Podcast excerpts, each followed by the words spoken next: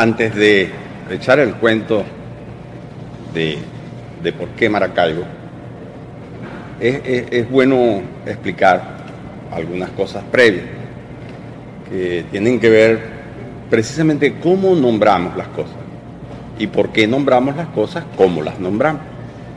Es decir, los nombres no son casuales, ningún nombre es casual. Todo nombre que nosotros damos a algo este, tiene que ver con la manera en que vemos ese algo. Por decir un ejemplo, nosotros decimos eh, en castellano lago de Maracaibo. No decimos nunca lago Maracaibo, es lago de Maracaibo. De tal manera que se establece allí una relación de pertenencia o de propiedad del lago a la ciudad. Es decir, la ciudad es la dueña del lago. No dice lago de Cabimas, es lago de Maracaibo. Y así es el nombre que, que se le ha dado al lago este, como propiedad de la ciudad de Maracaibo. Decimos, por ejemplo, el árbol de mango. Es decir, que el mango o el árbol pertenece a la fruta. No es la fruta a la que pertenece al árbol, sino que el árbol le pertenece a la fruta. El árbol es de mango o del mango. Vale decir, para el castellano pareciera ser obligatorio o necesita establecer claramente que el nombre que se le da al elemento, sujeto o cosa, el nombre que se le asigna, no está solo, sino que depende de una propiedad o que está sujeto a la propiedad de alguien. ¿Verdad? Ese, ese punto es importante. Y va a ser importante porque es la diferencia entre cómo identifica el castellano o cómo de- identificaron los castellanos a eh, lo que se llama ahora la ciudad o al lago, en relación o a, o a diferencia de las poblaciones que anteriormente estaban.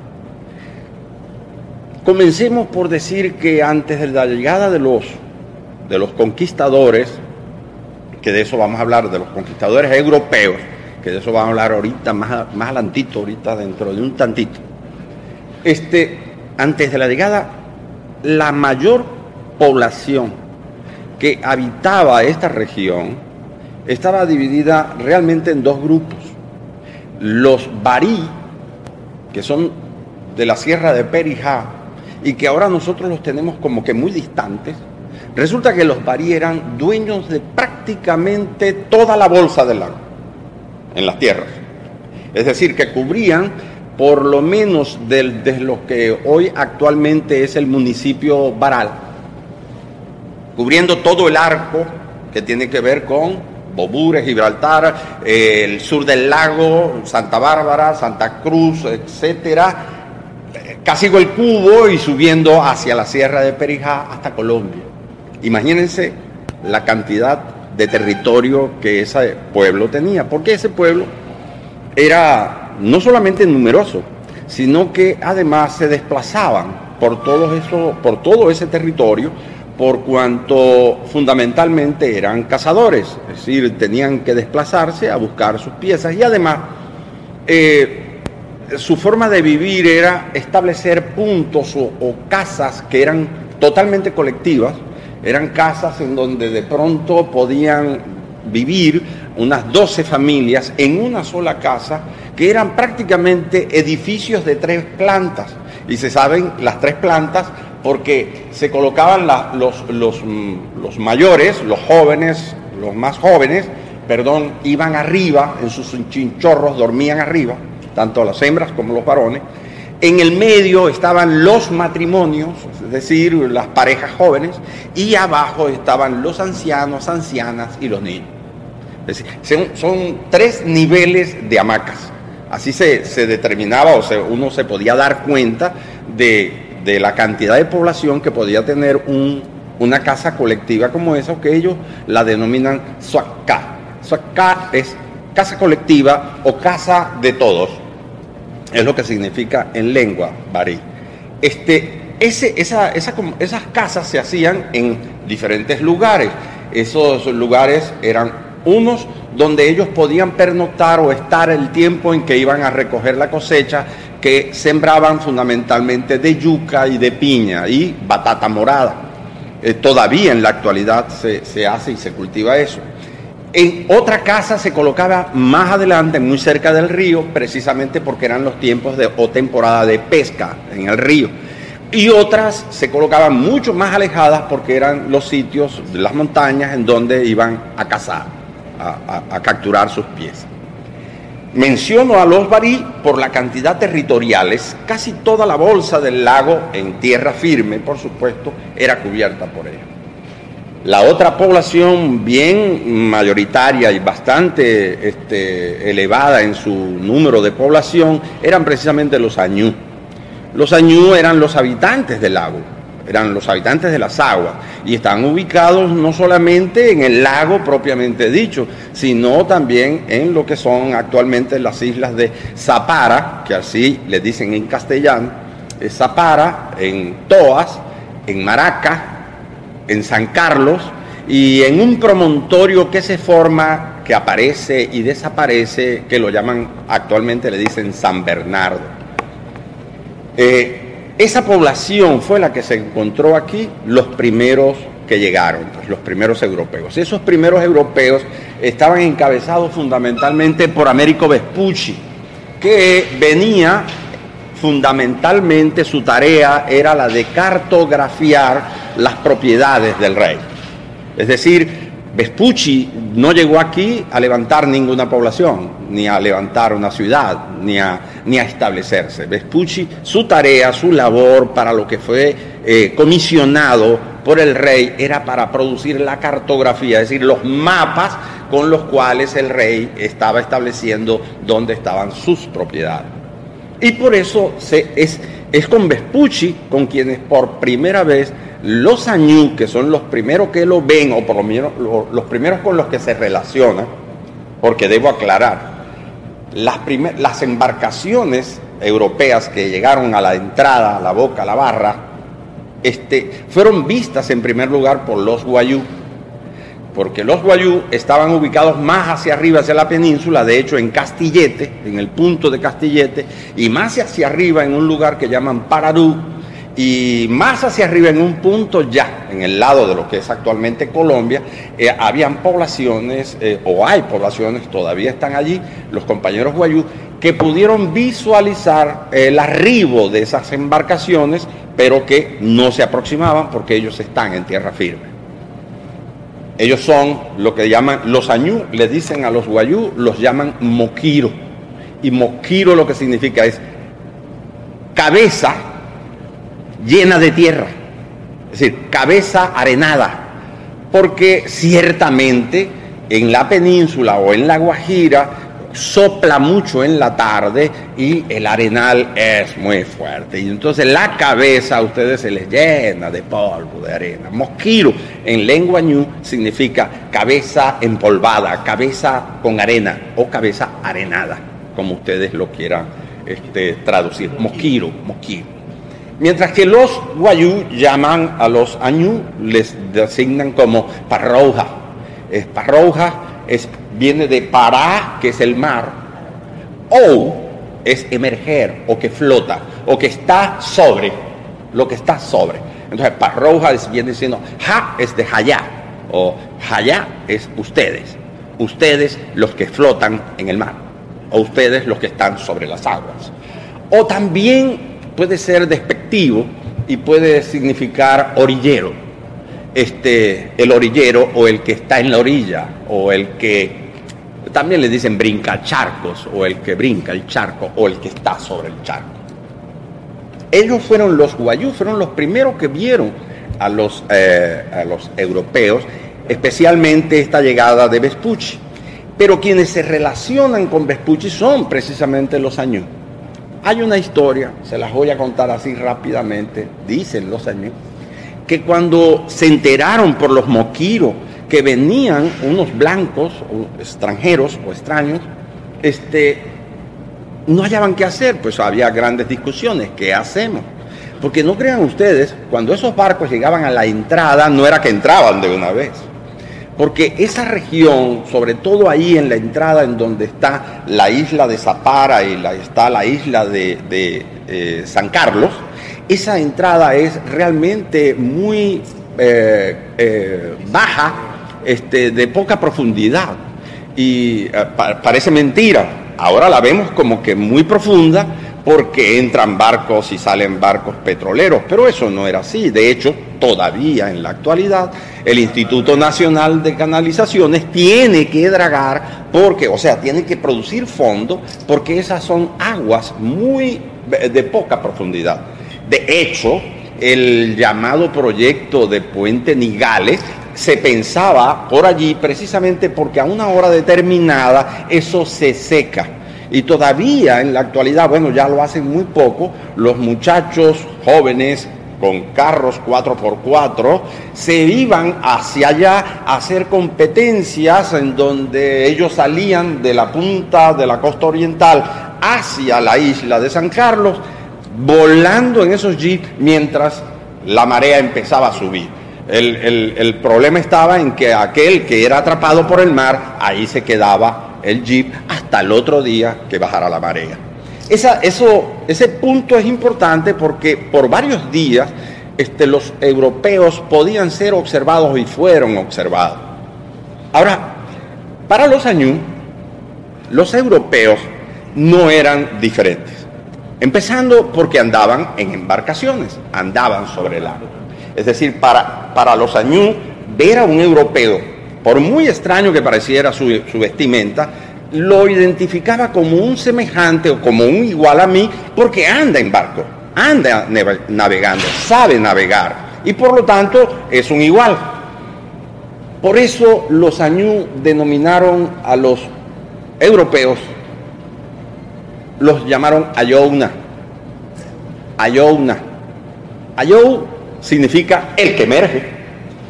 Recuerden, o es emerger o estar sobre. Ese es un verbo, pero que también puede funcionar como una preposición de lugar.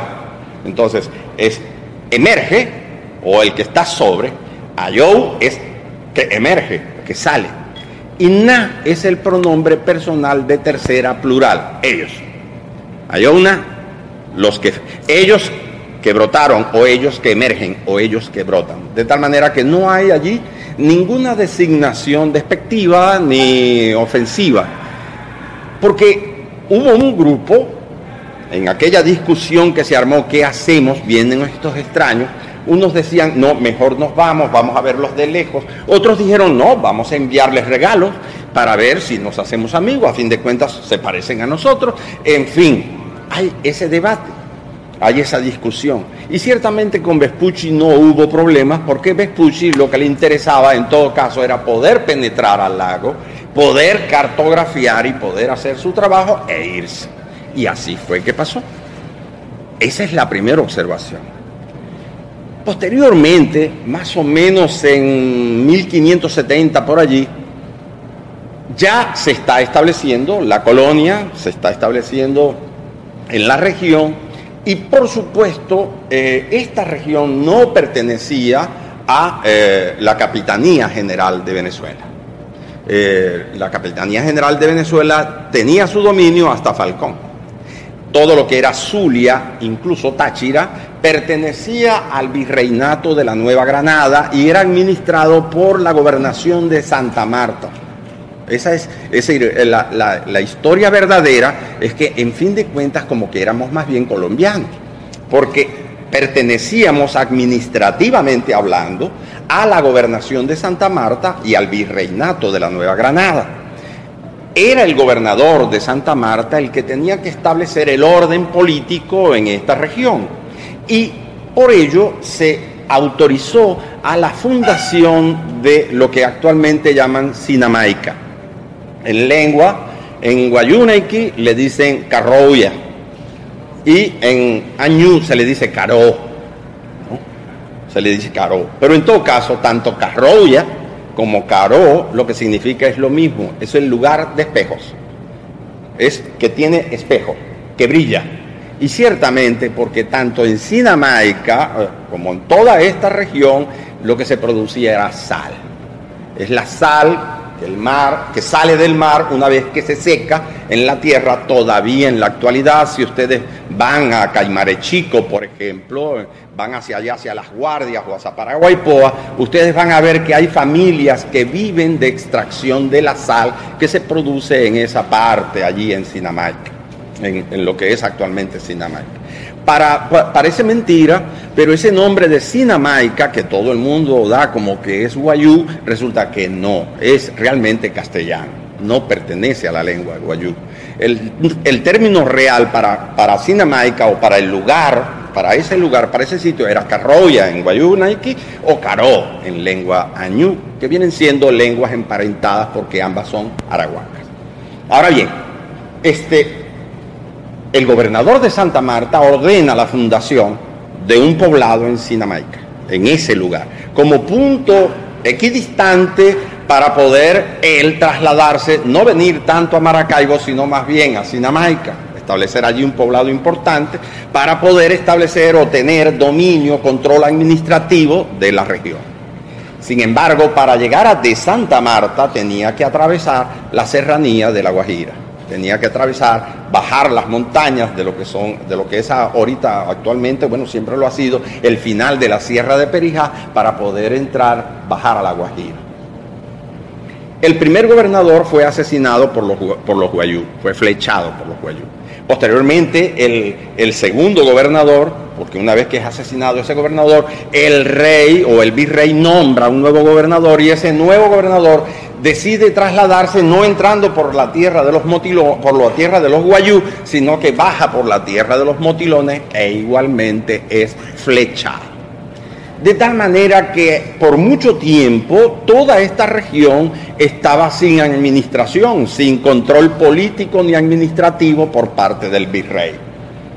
Pero coincide eso con que los Belser o la casa banquera alemana eh, que financió casi todas las expediciones, tanto de Colón como de otros viajeros, este, empezaron a cobrarle a, los reyes católicos. Es decir, se estableció entonces el pago de la deuda externa, que ya existía por lo menos para los reyes de España, pagarle a los alemanes el financiamiento por la conquista y por eh, este, los viajes de expedición hacia América se produce entonces lo que se llamaron las eh, capitulaciones, que fueron unos contratos que dio los que generaron los reyes católicos para poder saldar la deuda con los banqueros alemanes, con la casa de los Belser de Augsburgo. Ellos, estos alemanes, iban a cobrar no en efectivo, sino que iban a cobrar precisamente con territorios con los espacios territoriales.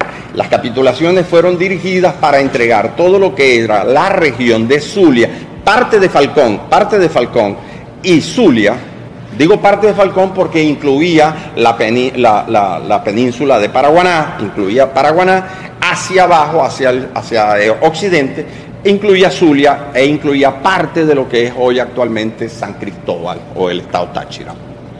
Esos, esas tierras fueron entregadas para que durante un periodo de tiempo de eh, la casa de los Berser pudieran explotar ese territorio y con esa explotación pagarse la deuda. De tal manera que estos personajes tampoco vinieron aquí a establecer. Por supuesto, en los contratos de la capitulación, los alemanes estaban obligados a fundar un poblado, a fundar un poblado para que una vez que la deuda fuera saldada, ellos se tenían que retirar y ese poblado quedara para la administración española nuevamente. Esos fueron los tratos, esos, esos son lo que se llaman las capitulaciones, que fueron órdenes de los reyes en función del pago de deuda por, este, por territorio. Es cuando llega acá Ambrosio Dalfinger, que es el primer este, eh, europeo que viene a instalarse. Se viene a instalar, pero se viene a instalar con una condición o con una, este, con un propósito determinado y el propósito era sacar toda riqueza posible en el menor tiempo.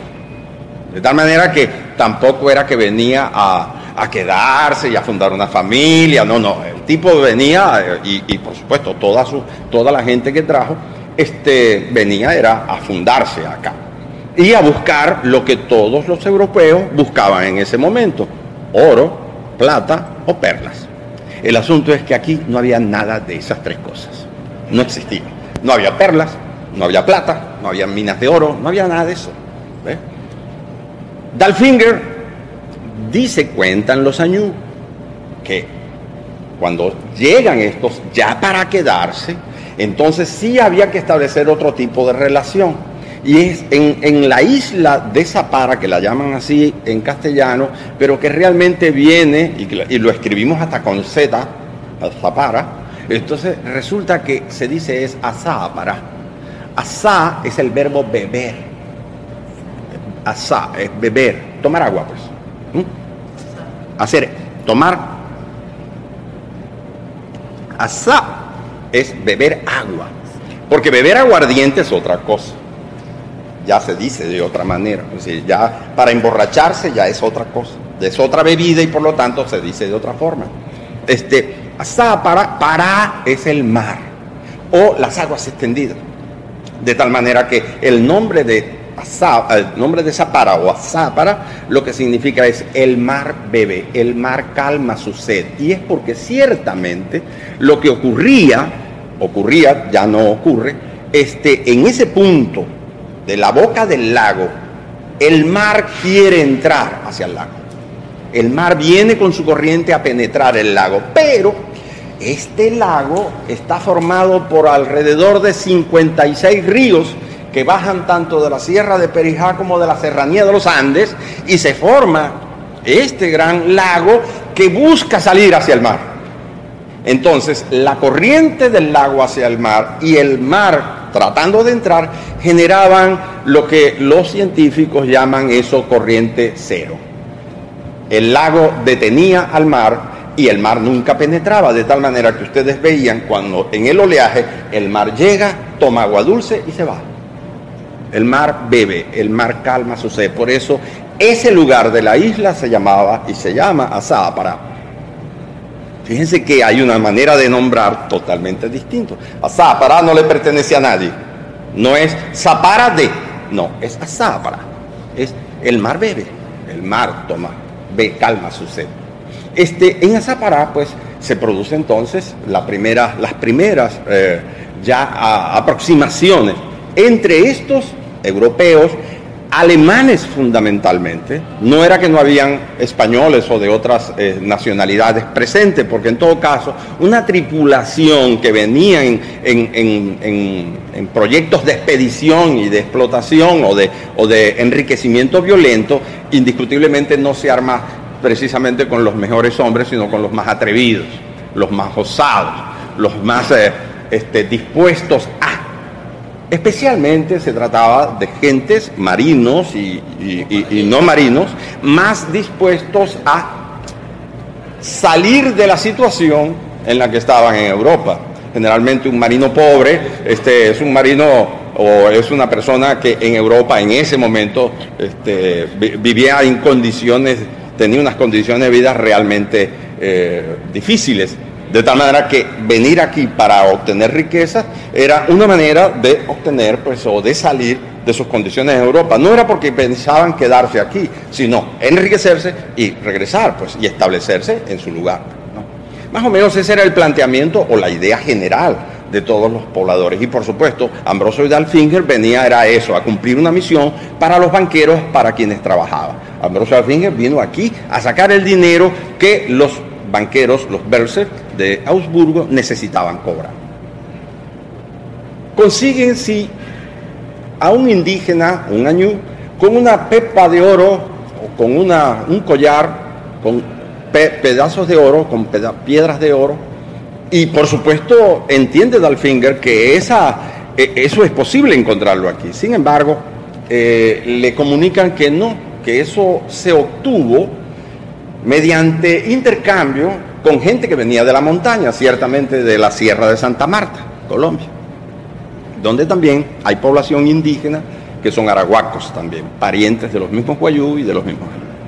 Pero, ¿cómo la consiguieron estos años este, en ese intercambio? Y ahí es donde llegó al punto donde estamos. Esto que llamamos Maracaibo, para los pueblos indígenas, fundamentalmente para los guayú y para los añú, era Maracaya Uyú. Lo voy a repetir, Maracaya Uyú.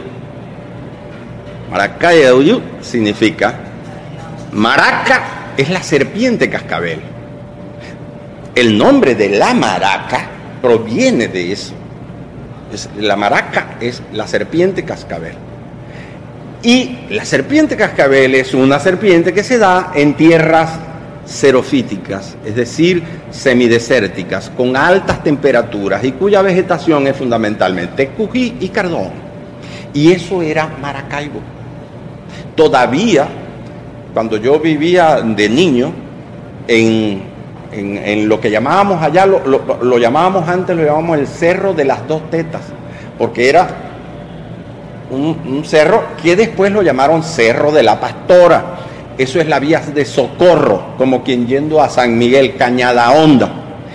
Todo eso eran cardonales, cujizales y no había otro tipo de vegetación y era semidesértica y había muchos conejos. Todavía cuando yo tenía siete años, yo servía de campanero o le decían a uno campanero no porque avisaba, sino porque tenía que sonar, hacer sonar, mm, eh, hacer ruido, precisamente para que los conejos salieran corriendo y el cazador que estaba por allá con su chopo disparaba a los conejos. Todavía estoy hablando de los años 50.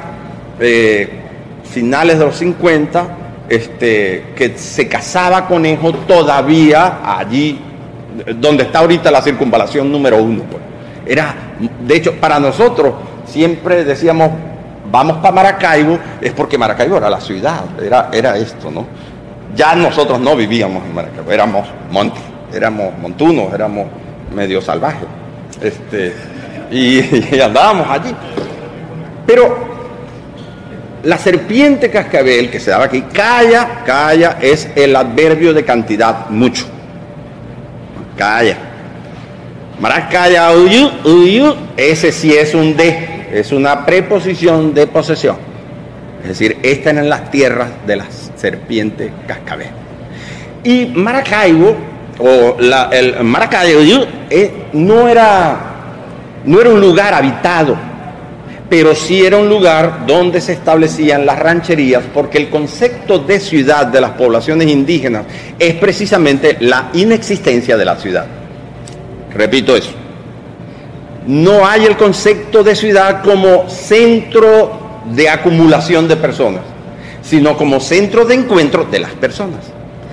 La ciudad para los pueblos indígenas era aquella que se construía solamente para encontrarse y hacer los intercambios, porque recuerden, les hablé de los barí al principio. Los barí podían traer carne, ¿verdad?, de báquiro, danta, piropiro o chihuire, eh, en fin, venado, que por supuesto para los añú era imposible porque viven en el agua.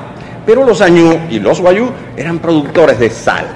Y la sal era fundamental para los barí, porque tú cazas una danta o un caimán y tienes que guardar la carne porque no te lo vas a comer de una vez. De hecho, una danta, todavía en la actualidad, los compañeros las capturan una vez cada tres años.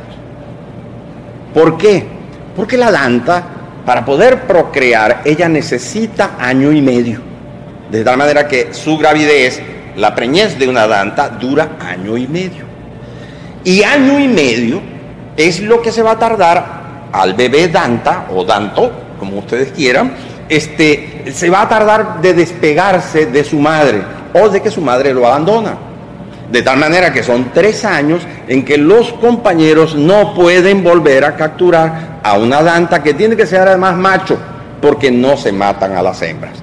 Y no se matan a las hembras por la sencilla razón de que la danta y el danto son estricta y dramáticamente monogámicos.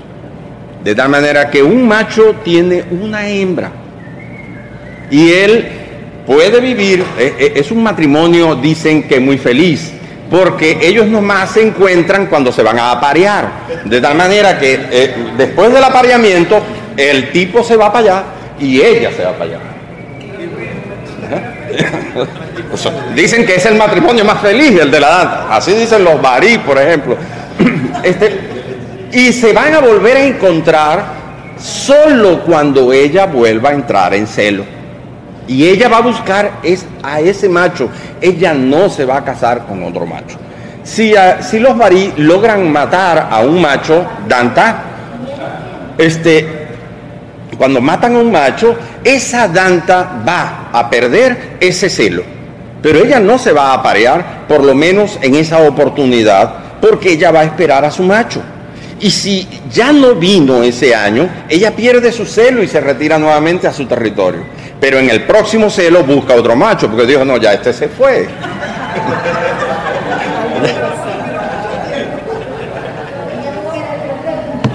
Entonces, les digo todo esto, toda esta historia, porque resulta que era Maracayo el lugar de encuentro para el intercambio de lo necesario tanto de los barí que necesitaban sal,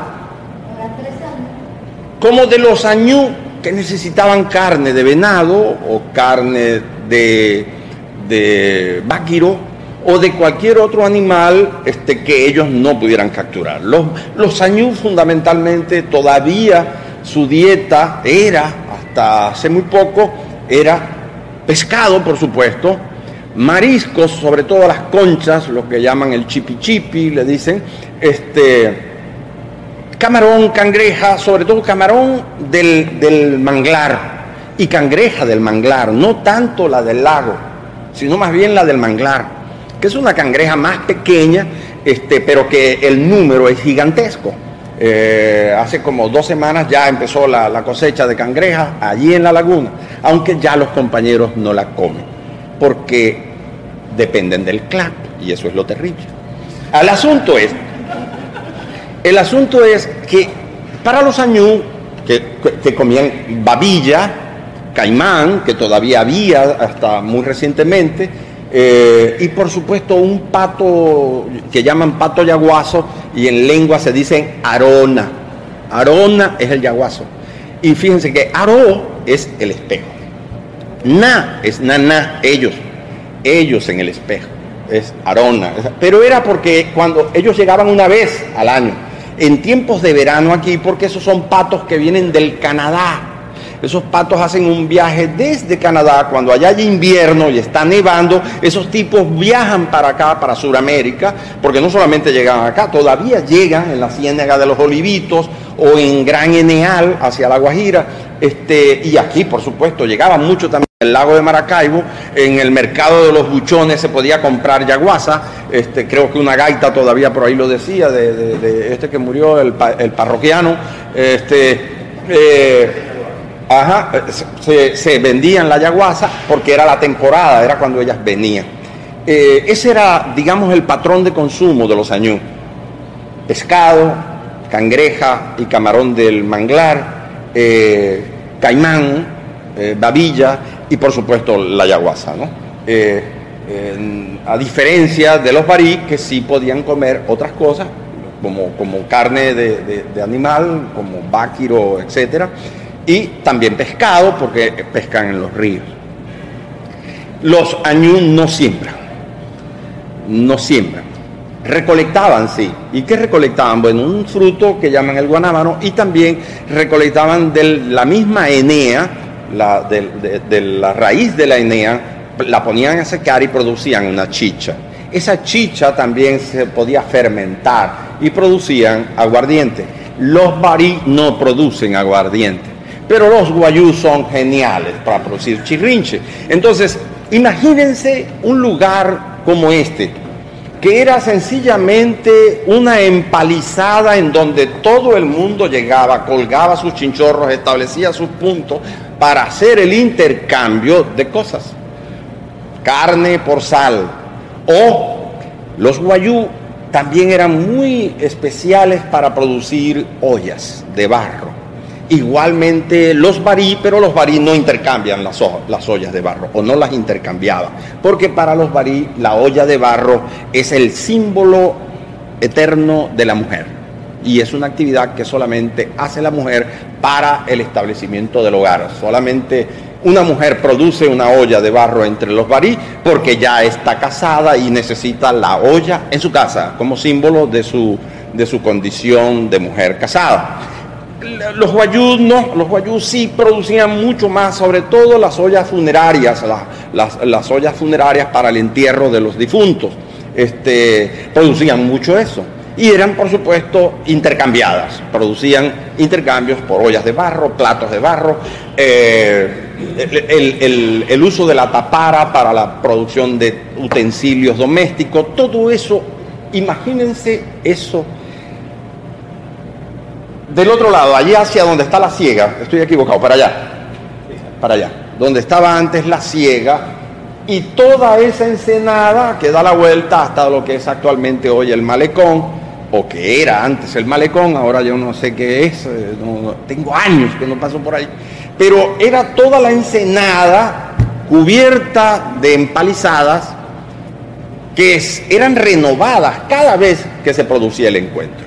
Si quieren tener más información sobre eso, hay una arqueóloga, una alemana, por cierto, que se quedó a vivir en Venezuela. Ella llegó hace muchos años a Venezuela, es una antropóloga y arqueóloga llamada Erika Wagner Erika Wagner es la que ha hecho más investigaciones arqueológicas en la cuenca del lago de Maracaibo. Y tiene un libro llamado este, Los antiguos pobladores palafíticos del lago de Maracaibo. Fue publicado por primera vez cuando eso existía Lagobén. Se llamaba Cuadernos Lagobén. Ese, en, ese, en esa colección de Cuadernos Lagobén, Erika Wagner hace o presenta un informe de una de sus investigaciones arqueológicas en donde sacaron, desenterraron eh, restos arqueológicos en el lago de Maracaibo en varios puntos. Perdón. Uno fue Punto Lagunillas, en la costa oriental del lago, y otro fue acá, en un lugar, miren, increíble, que ustedes pueden decir, no puede ser, eso estaba allí porque ahora tenemos allí es un barrio se llama Manzanillo, pero antes eso no era un barrio, ese era parte de la ensenada de Maracaibo. Sí, Maracaibo llegaba, es decir, la ensenada se cubría, todos los aticos, ¿verdad? Se establecían cada grupo, bajaban los varicios, se ubicaban en un punto, los añusos se ubicaban en otro punto, los guayú bajaban y subían, pero todo eso era Maracaibo todo eso era Maracaibo. Y era un mercado, señores. Era el mercado, pues el propio mercado, el propio lugar para el intercambio. Una vez que ese intercambio se producía, se generaba, que ya yo entregué todo lo que traje en mi intercambio y ya tengo todo lo que necesito, cada quien se iba, regresaba y Maracaibo quedaba solamente para la serpiente cascabel. No había más nada.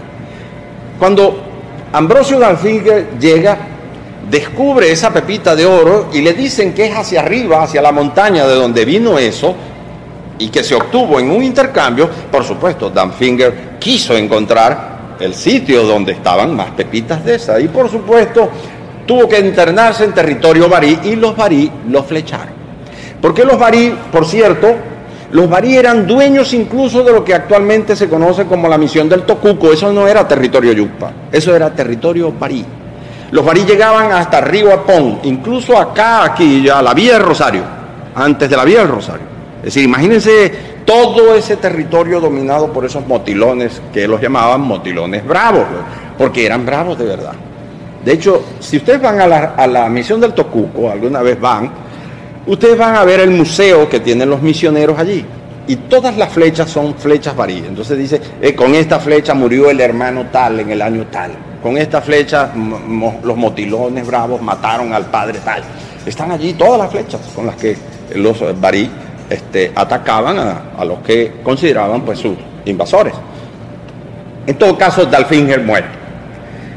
Y Dalfinger, por supuesto, no ha terminado el contrato de la capitulación, no se ha terminado de explotar el territorio y los Belsers de Alburgo no han cobrado totalmente su deuda. Y envían a otro que se, llama, eh, se llamó Nicolás de Federman. Ese, el, el Nicolás de Federman viene siendo el segundo alemán que llega para resolver el problema de la deuda. Y Nicolás de Federman tampoco igual que Dolfinger, viene a establecerse, no viene a establecer familia, sin embargo, es un poco más inteligente que Dolfinger, no penetra hacia la sierra, entiende que este punto, porque esto se está dando, la, la, corona española está entendiendo su negocio o está estableciendo sus acuerdos. Los alemanes vienen a, por su deuda, no vienen a fundar, pero los pueblos indígenas no tienen nada que ver con eso. Es decir, de hecho, no saben que ellos van a ser parte del pago de la deuda. Este, mm, entienden que estos tipos andan buscando cosas, y, pero ellos siguen en su vida cotidiana y su vida cotidiana significaba que una vez al año Maracayayú iba a renacer.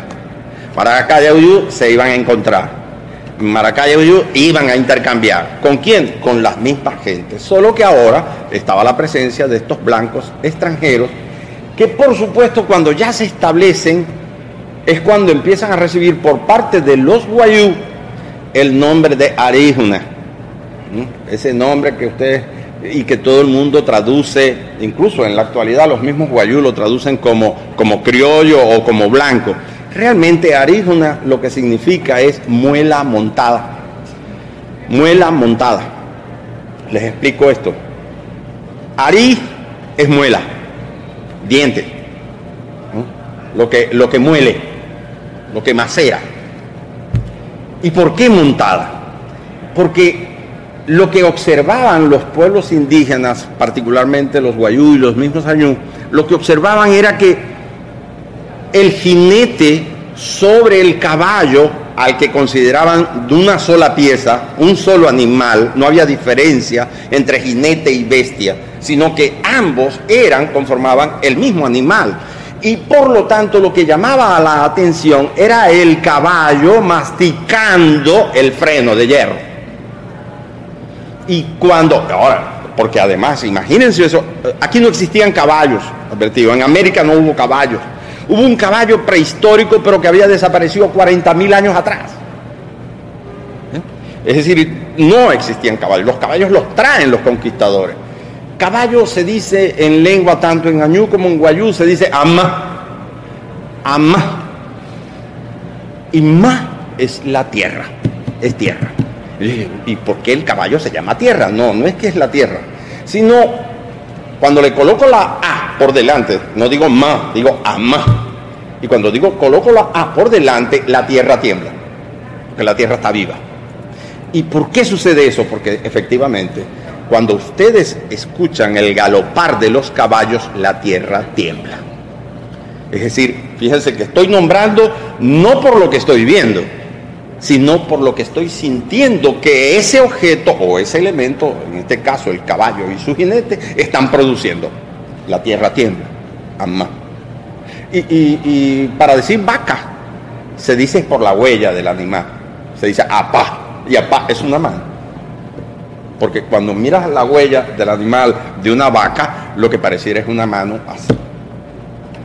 El dedo partido. En todo caso, este, eh, Federman, más inteligente que Dalfinger, establece y se da cuenta que aquí en este lugar, Maraca, se produce un intercambio en donde él puede obtener muchas más cosas de lo, de lo que consiguió Dalfinger. Definitivamente se da cuenta que no hay oro, sino que ese oro esporádicamente viene desde arriba, desde el lado colombiano, que ya no entra en la negociación de la capitulación. Ya no entra, ya eso sí es propiedad del virreinato de la Nueva Granada. Entonces no puede ir, de Federman no puede atravesar hasta llegar a Santa Marta, porque sus límites son la Sierra de Perijá. De hecho, El límite era un cerro que todavía es el cerro más alto, todavía no es el cerro más alto, es la parte paramera de la Sierra de Perijay que se llama el Cerro del Tétari. Este, y que tiene más o menos unos 3.000 y dale metros sobre el nivel del mar. Hasta ahí llegaba la propiedad en ese momento.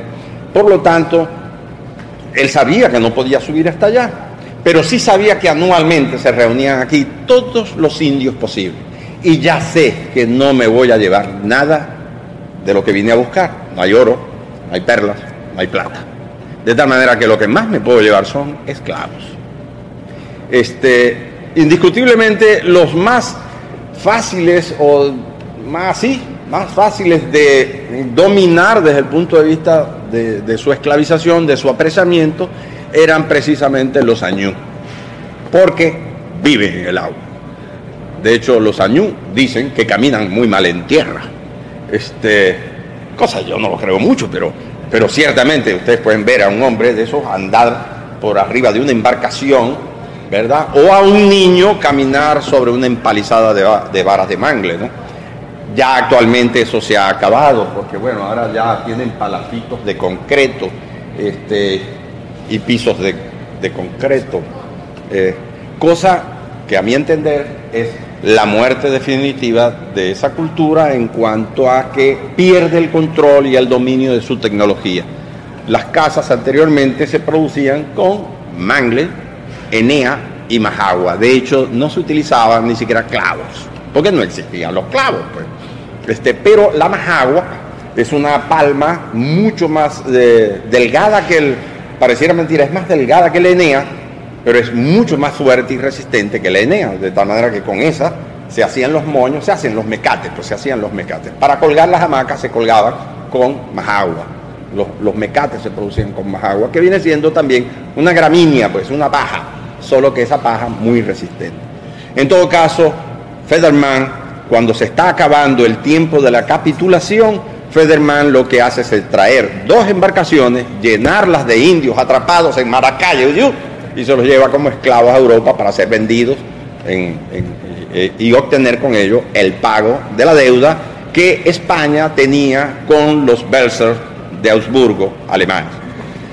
Pero con Federman sí llegó alguna gente, algunos alemanes, que, que se quedaron porque recuerden, ya para ese momento sí hay una población, sobre todo ya está Mérida, la ciudad de Mérida, ya está Coro, que sí pertenecen a la Capitanía General de Venezuela y que ya se han establecido, incluso este, ya se ha establecido lo que se llamaba la República de Indios, que es una un nuevo ordenamiento que produce el rey de España para evitar la esclavización de los indios y sí la explotación eh, de los espacios territoriales, sobre todo porque la región de Mérida es altamente productora agrícola. Está la, producción de todas las hortalizas, de la papa, que es una, un tubérculo que, perdón, que los españoles, eh, que los europeos descubren en América. Pues.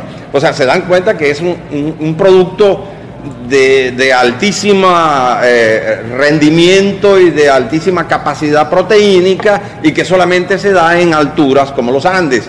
Y, lo descubren en los Andes eh, en una gran cantidad de especies, igual que el maíz o igual que el cacao, igual que el café, igual que todas las plantaciones que encontraron en, eh, los europeos o que sí descubrieron los europeos al lado de los pueblos indígenas que aquí habitaban y que cada uno en su espacio generaba. El tabaco, el tomate, todos esos, eh, todas esas eh, plantas y, frutos son estrictamente americanos. Pues. y son llevadas a Europa como, bueno, imagínense, la papa y el tomate, que por cierto el tomate lo tenían como este elemento diabólico, este, no sé por qué, pero para los europeos no era conveniente comer tomate si no era antes purificado, porque se entendía que era un fruto eh, demoníaco o que producía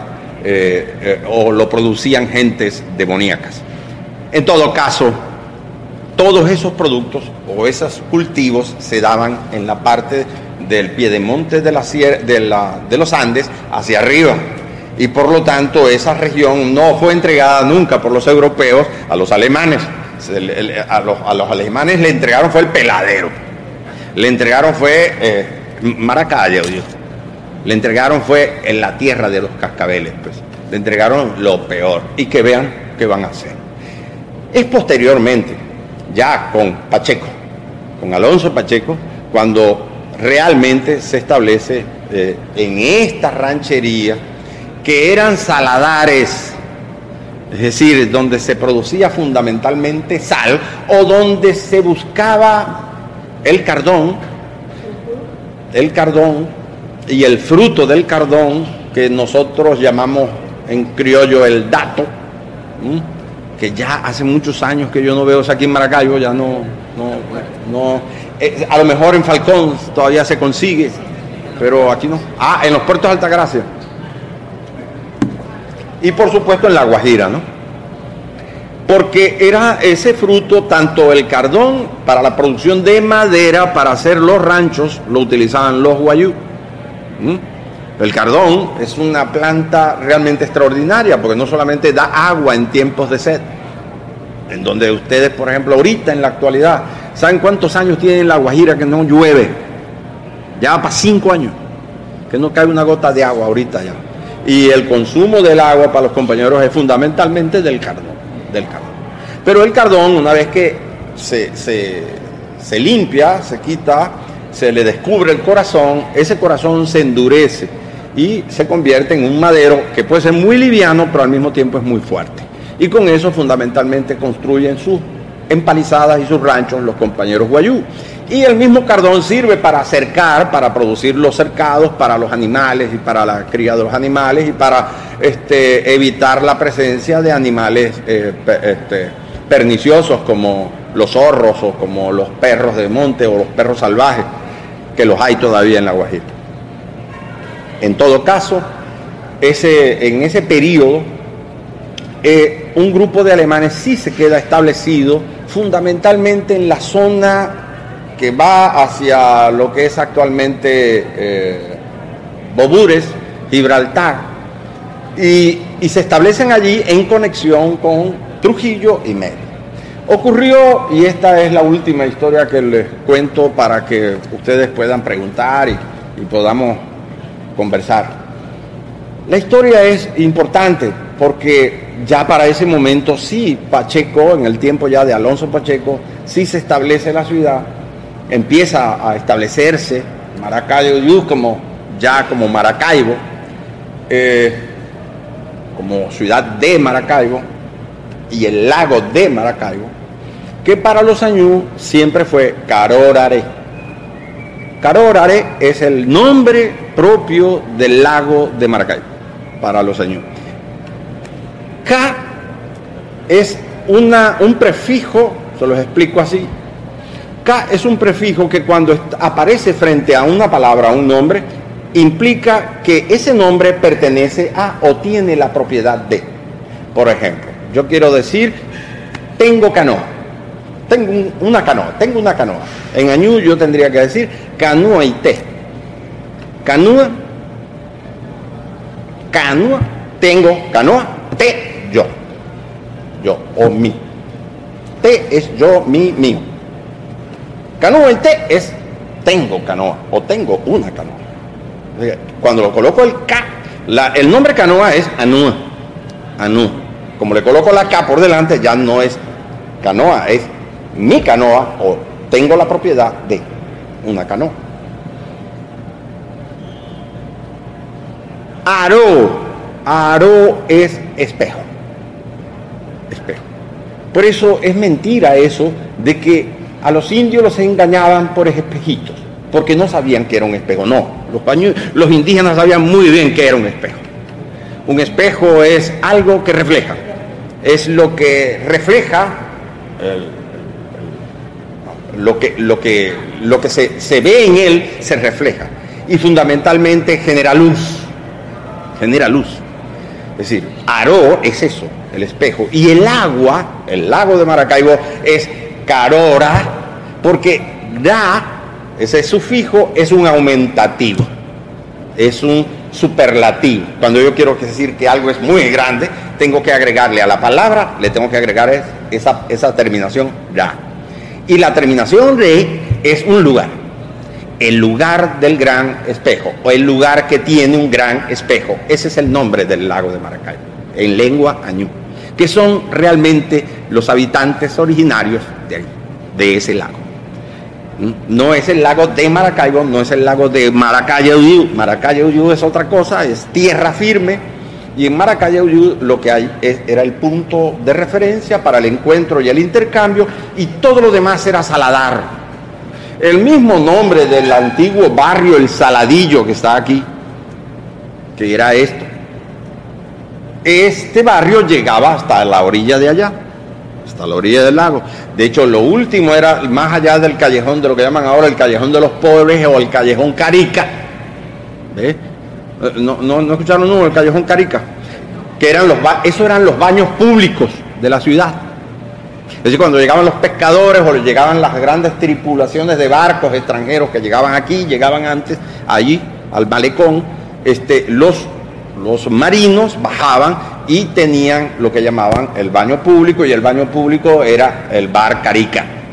Era el callejón Carica porque era un bar, pero que además eh, de, un bar de vender licor, cerveza, aguardiente, también tenían baños para precisamente alquilárselo al que no tuviera donde vivir o al que llegaba del extranjero o al que venía del sur del lago en la piragua, se bañaba, comía en el bar o se lo pegaba allí Ah, que Carica. Ese, todavía yo lo conocí. No al viejo Carica, ya se había muerto, pero conocí el bar, este, eh, el, Carica. Todo eso era el saladillo. Y era el saladillo porque daba al saladar. Había sal ahí en la parte final. Este, y en lo, en lo que posteriormente se estableció como el mercado de los buchones, ¿verdad? Que no era este mercado principal, este fue construido mucho después este, sino el mercado de los buchones que estaba más arriba y daba al saladar o a donde llegaban los, este, los que producían la sal. Es decir, que esta es una ciudad que, que nace, pero posteriormente con Pacheco, y nace porque hubo un pacto. ¿Se recuerdan de Azapara? Los añú tienen la costumbre, todavía lo practican, aunque posteriormente, por supuesto, se cristianizó por la presencia de la Iglesia Católica, de las misiones, este, la costumbre de, de para yo hacer una alianza contigo, es decir, yo necesito generalmente hacer alianza con otro, porque el principio de, de esa cultura, de la, cultura que llaman los paraujanos, Anteriormente, el, antiguamente, pues, el principio de esa, de esa cultura se dice con una palabra que es oocoto. Oocoto significa que se corta y se comparte. Y que no hay nada único, sino que todo lo que está presente en el mundo es porque se ha cortado y se ha compartido con otro. Por decir algo, ningún hombre solo es un hombre completo. Porque un hombre, para ser completo, necesita una mujer. Y ninguna mujer sola es una mujer completa. Porque para ser una mujer completa necesita un hombre. De tal manera que el hombre y la mujer se cortan y se comparten para complementarse. Igual en todas las cosas, en todas las cosas, las plantas, los animales, el, mundo. El mundo para los años se corta y se comparte. Porque el mundo existe porque hay unos seres que lo habitan, pero esos seres lo habitan porque el mundo es capaz de cortarse en día y noche, sol y luna, lluvia y sequía, en fin, todo se corta y se comparte. Todo el día comienza cuando sale el sol, pero a una hora se oculta y viene la noche, y en la noche se puede pescar, y en el día se puede cortar mangle o enea. Entonces, el mundo funciona, pues. Hay una armonía permanente en ese cortar compartir. Y esa palabra, entonces, para, en función de esa palabra, los seres, la comunidad Ñu, por ejemplo, este, ha desarrollado mucho eso de que me uno al otro en alianza. Cuando llegaron los españoles les recordé, les, les empecé a contar que no hallaban qué hacer.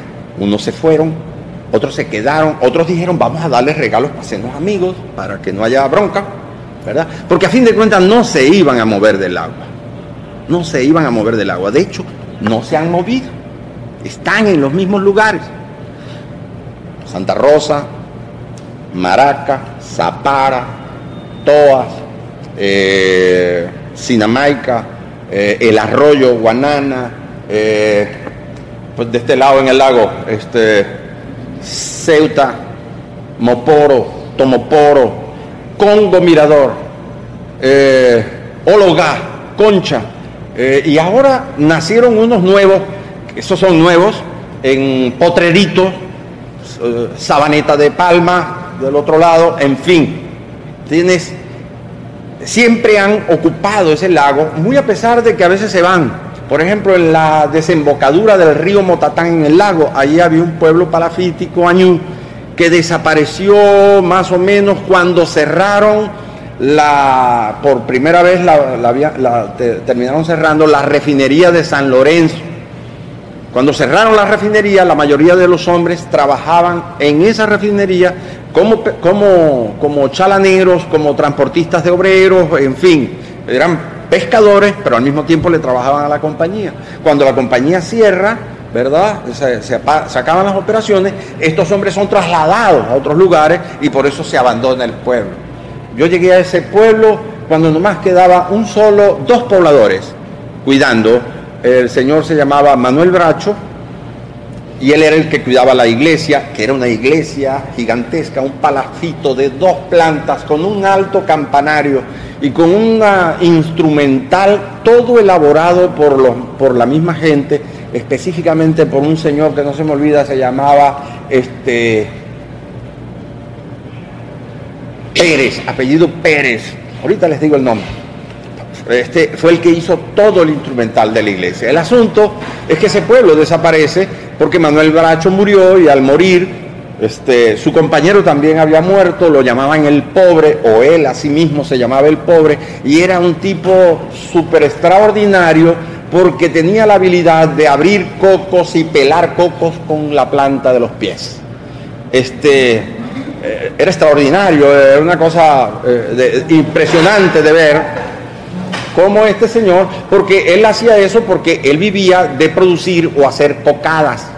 Entonces él iba, tumbaba los cocos, los pelaba con los pies y luego hacía con el fruto del coco las cocadas que salía a vender por las calles de San Lorenzo, San Timoteo y, más hasta Menegrande llegaba el pobre caminando y corriendo, gritando po, po, po, po, po, po pobre. Así gritaba él para vender sus cocadas ese pueblo desapareció. Pero en la actualidad ya se ha repoblado.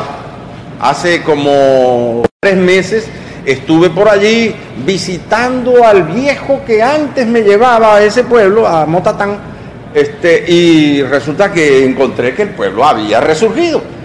De tal manera que pareciera que las cosas se acaban, pero no se acaban. Recuerden que Maracaibo, Maracaibo fue fundado tres veces, dice la historia. Pero la última vez es el resultado de esta alianza. El padre de un personaje muy importante en la historia del pueblo añú se llamaba eh, Paraote. Se lo repito, Paraote. A ver si, si aprendieron la clase aquí. Para. Paraote. Entonces, para, ¿qué dije que era para? No, paraote. Entonces, para, ¿qué dije yo que significaba para? Ah, no, pues es el mar, son las aguas extendidas. O es que emerge y Te soy yo. Entonces yo salgo del mar. Ese era el nombre del jefe más importante de la población añú. Y como jefe más importante de la población añú buscó una alianza con Pacheco que sí se ha establecido. Sí se ha establecido Pacheco y entonces se necesita una alianza para que no haya conflicto. Entonces, Paraute le obsequia o le entrega su mejor regalo, y esa es una forma de hacer las alianzas en la comunidad, antiguamente, en la comunidad Añú. En la actualidad ya eso no se practica tanto, aunque sí se, sí se aporta eso que llaman entonces ahora el ahijado o la ahijada. Eh, eh, eh, cristianizado un poco precisamente por, porque entonces ese compadrazgo tiene que darse en la iglesia. En este tiempo, Paraute sencillamente entrega a su hijo que se llama Nigale. Se lo entrega a Pacheco, Alonso Pacheco. Y Pacheco, por supuesto, ya establecido aquí, tiene un hijo que se llamó Pedro y que se crían. Nigale crece al lado de Pedro Pacheco, hijo de Alonso Pacheco, el conquistador que ya se ha establecido en la región. Eh, posteriormente, de tal manera que Nigale, por ejemplo, aprendió muy bien a hablar el castellano. De hecho, todos los añú hablan perfectamente el castellano eh, a diferencia del guayú, que tiene todavía el uso porque el, guayú todavía es bilingüe, el guayú puede aprender el castellano, pero definitivamente no, no deja de hablar el guayú naiki. Y por eso todavía sostiene en su expresión la resonancia fonética de su propia lengua, de su propio idioma. Eso no sucede con el añú. El añú pierde totalmente, sustituye totalmente la lengua. De hecho, en la actualidad les puedo decir que hablantes del añú conozco tres personas. Uno joven, bastante joven, que lo aprendió de su abuela, que, a, quien conocí mucho, que se llamaba Dolorisa, la señora Dolorisa, era, vivía en, el, en La Boquita, en el sector de La Boquita, en la laguna de Sinamaica, este, y él lo aprendió de su abuela y dos personas mayores, una de ellas incluso ni se mueve, está en una hamaca esperando morir.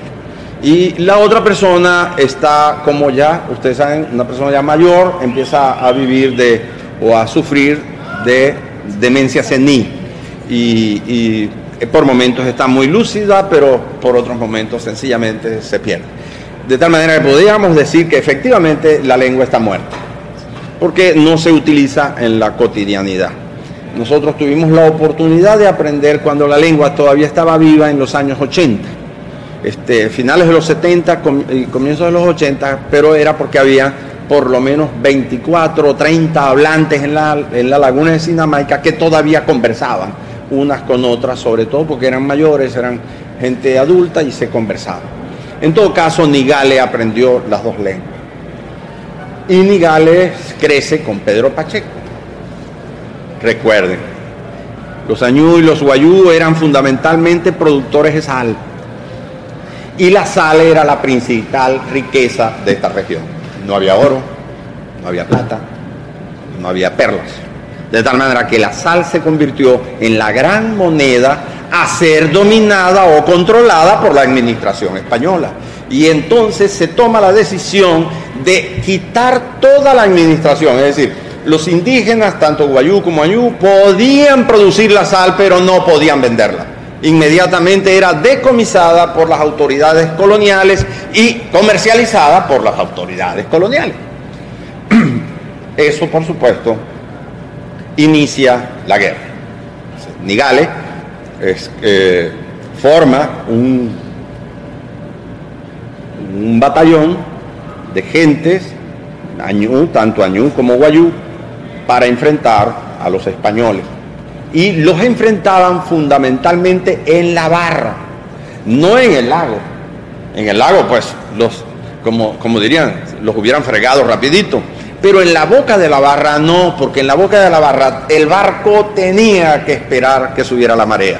Y en el momento en que esperan que suba la marea, era el momento en que las pequeñas canoitas, que sí se pueden desplazar en bajas este, profundidades, podían maniobrar y quemar las uh, embarcaciones españolas y por supuesto eh, que perdieran todo lo que se llevaban, porque generalmente era para cuando salieran, porque venían todos los productos, café, cacao, caña, etcétera, que venían del, de los Andes, bajaban hasta el puerto acá, Gibraltar, Maracaibo, rumbo hacia la, eh, eh, la ruta era Maracaibo, Cartagena de Indias, Cuba, eh, Puerto Rico o, también Veracruz, México, Cuba, Puerto Rico y por supuesto posteriormente hacia Europa.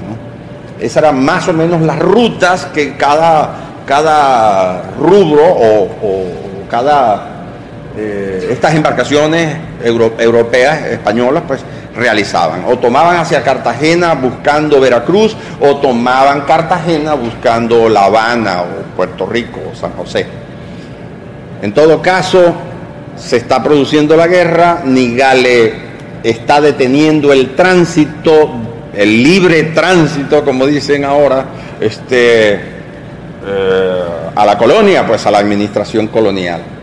Y y en la administración colonial no puede con ese tipo de guerra. Es una primera guerra de guerrillas acuáticas, en una guerra no convencional, este, sin, sin grandes, totalmente asimétrica, porque los cañones no pueden disparar contra pequeñas embarcaciones que se mueven muy rápidamente.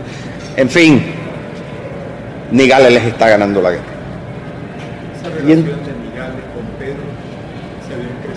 Pedro Pacheco, que estaba en la guarnición de Trujillo, es traído por la autoridad de Maracaibo para ponerle fin a la guerra. Pues. Porque Pedro Pacheco se ha criado con Nigales. Y entonces Pedro Pacheco le envía un mensaje a Nigales. Si quieren descubrir eso, eso está en Noticias Historiales de Venezuela del padre Fray Pedro Simón.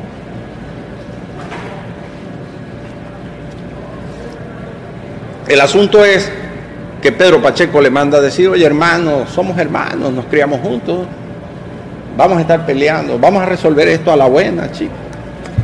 Vamos a hacer una cosa, vamos a encontrarnos en Zapara, vos con toda tu gente y yo con mi gente, pero eso sí, desarmados, porque si vamos a negociar, ¿para qué vamos a ir armados?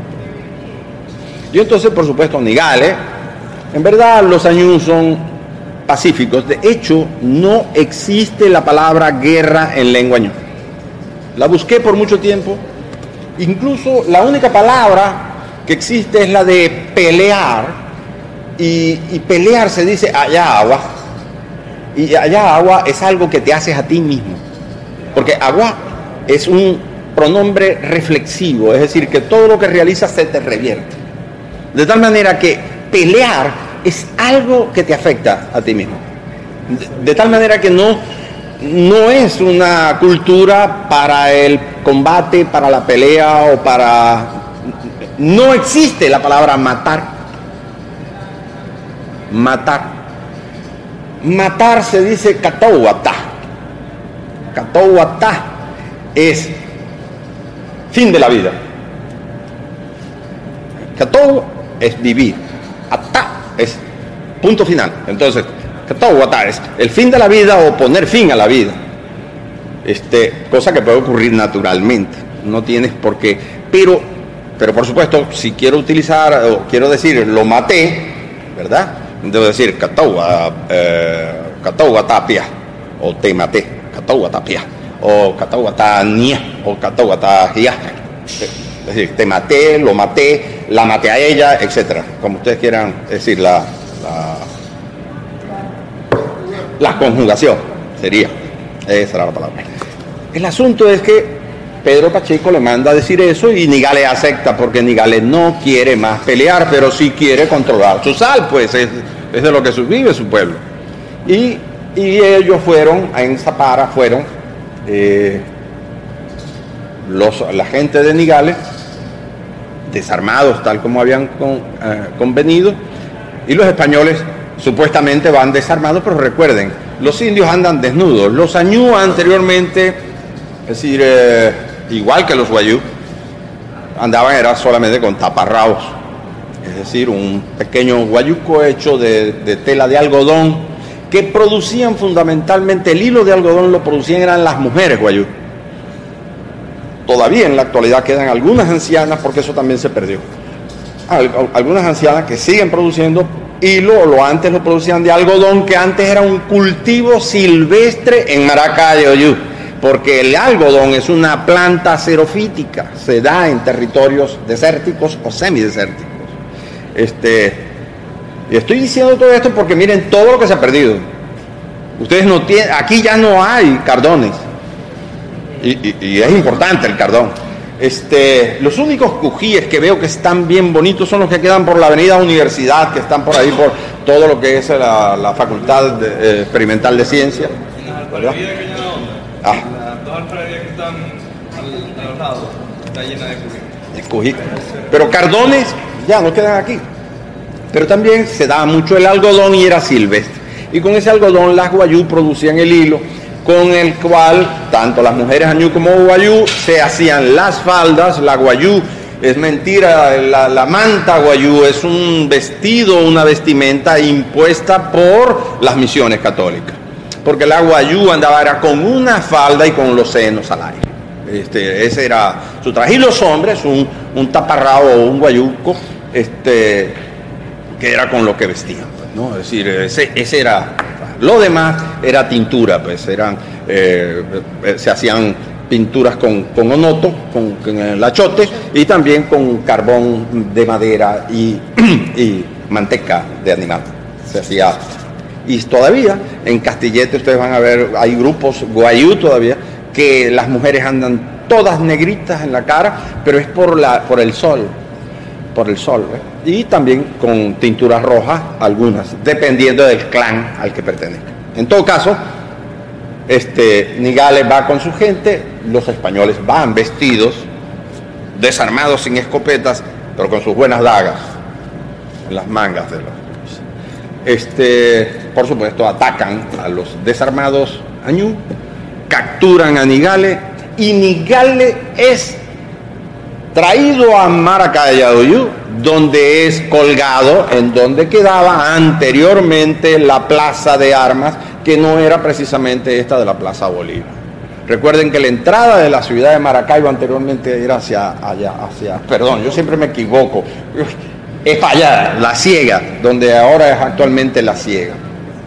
Porque por eso es que se, se construye en primera instancia allí ese hospital, este, el hospital central, este, y la plaza de armas quedaba más allá. El, pueblo, como que dice, estaba orientado hacia donde sale el sol.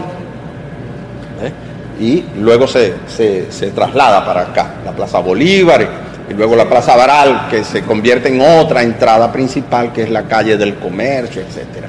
En todo caso, Nigales enjuiciado, o enjuiciado no, extraído a Maracaibo, es colgado todos los demás fueron esclavizados que, o, murieron o fueron esclavizados igual que sus mujeres. Y por eso los añú eh, huyen de Zapara, huyen de Toas, huyen de allí y se van hacia Sinamaica y hacia Guanana, que queda más arriba, porque para allá no podían entrar las grandes embarcaciones de los españoles y ahí vivieron tranquilamente hasta el presente de, de hoy, hasta la fecha de hoy viven allí. Hay otra historia, esa es la que cuenta el, el padre Fray Pedro Simón, es la, como dice, la crónica de Indias. Los años dicen que la cosa fue así, y con esto termino.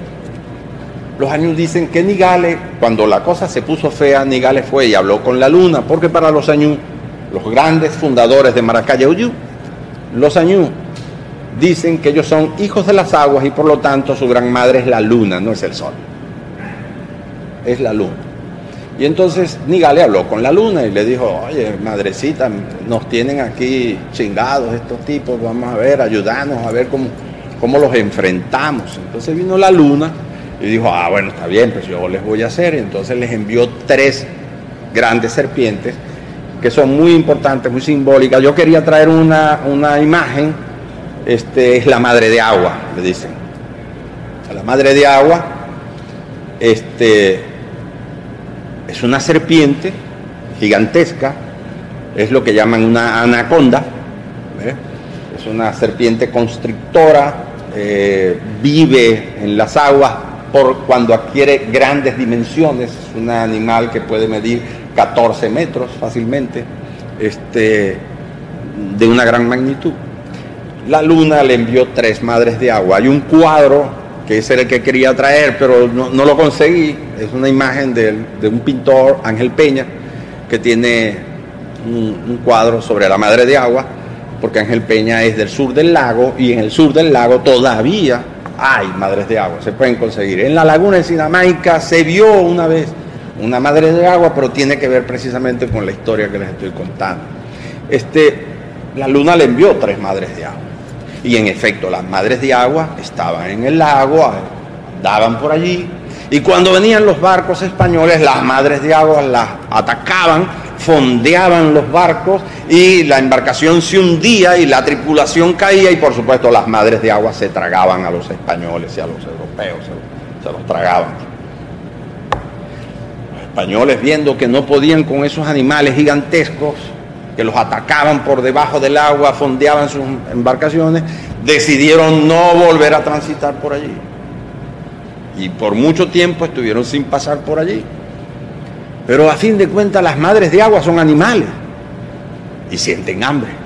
Y como los añú vieron que ya los españoles no venían por todo esto, pues ellos volvieron a sus actividades como si antes no hubiera pasado nada. Todo volvió a la normalidad. Pero resulta que las madres de agua entonces empezaron a fondear las cayucos de los, de los añú y empezaron a tragarse a los añú, porque a fin de cuentas, recuerden, son animales, no entienden. Entonces vino la gente y llamó a Nigale y le dijo, oye Nigale, habla otra vez con la luna, mijo, porque ahora se nos, esta gente, estos animales nos están comiendo a nosotros. Entonces vino Nigale y fue y habló con la luna y le dijo, bueno, madrecita, está bien, te agradecemos, que nos mandaste eso, esas hijas tuyas, pues, pero tenemos ahora el problema que nos están comiendo a nosotros. Entonces la luna dijo, ah, bueno, ve, ve lo que te voy a decir le habló así, bien maracucho. Ve lo que te voy a decir. Yo, yo no las puedo matar, porque para sacarlas de allá tengo que matarlas y yo no puedo matar a mis hijas. Yo te voy a dar el secreto para que vos las matéis, pero eso sí, nunca más me vas a poder volver a pedir una ayuda de ese tipo, porque definitivamente te di lo que podía, hicieron lo que pudieron y ahora venís para que yo las mate. No, matáis vos. Dígale eso, bueno, pero tengo que hacerlo. ¿Cómo hago? Pues se está comiendo a la gente, ¿no? Total que le dio el secreto. ¿Cómo es el secreto? No sé, es secreto. El asunto es que Nigales salió a buscar y vio a la primera madre de agua. La madre de agua quiso venirlo a atacar, pero él sabía el secreto. Le lanzó el secreto y la madre de agua desapareció y fue y buscó la otra y la encontró más o menos por allá por Isla de Toas, allá la vio, la fue a buscar, y le hizo el secreto y la mató, pero la tercera que se aproximaba vio lo que pasaba. Y en ese instante fue que le llegaron a decir a Nigales, mira Nigales que el hermano tuyo con el que te criaste te manda a decir para que se vean y le da el mensaje. La otra madre de agua que vio cómo desaparecían a su hermana, se desapareció, se escondió.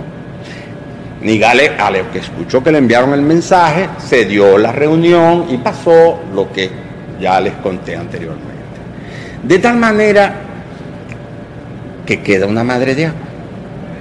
Y el único que sabía el secreto de cómo matar a esa madre de agua era Nigale. De tal forma que esa madre de agua anda en el lago.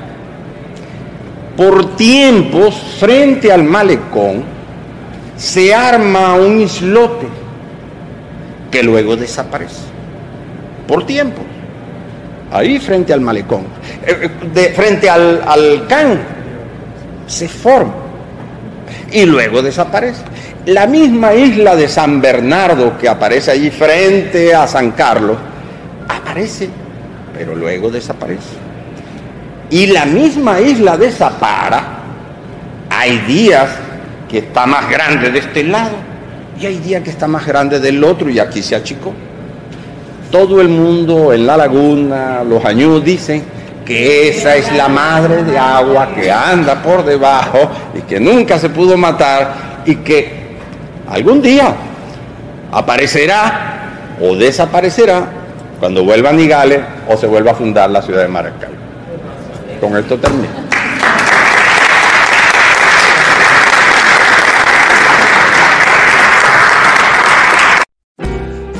Sin publicidad, tu marca o negocio está en desventaja frente a miles de emprendedores que sí hacen uso de los medios para dar a conocer sus productos.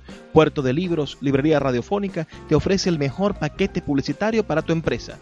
Un anuncio mid-roll en mitad de programa de 30 segundos, menciones en Twitter e Instagram, emisiones diarias en las 21 emisoras de la Red Nacional de Emisoras Radio Fe y Alegría, más la presencia en 25 plataformas de podcast a nivel mundial. Además, colgamos un anuncio permanente en nuestra página web. Únete a nuestro selecto grupo de patrocinantes y garantiza que tu marca o negocio tenga presencia diaria y constante ante miles de personas. Invierte en publicidad en radio con Puerto de Libros, Librería Radiofónica. Consulta nuestras tarifas al 0424 672 3597 0424 672 3597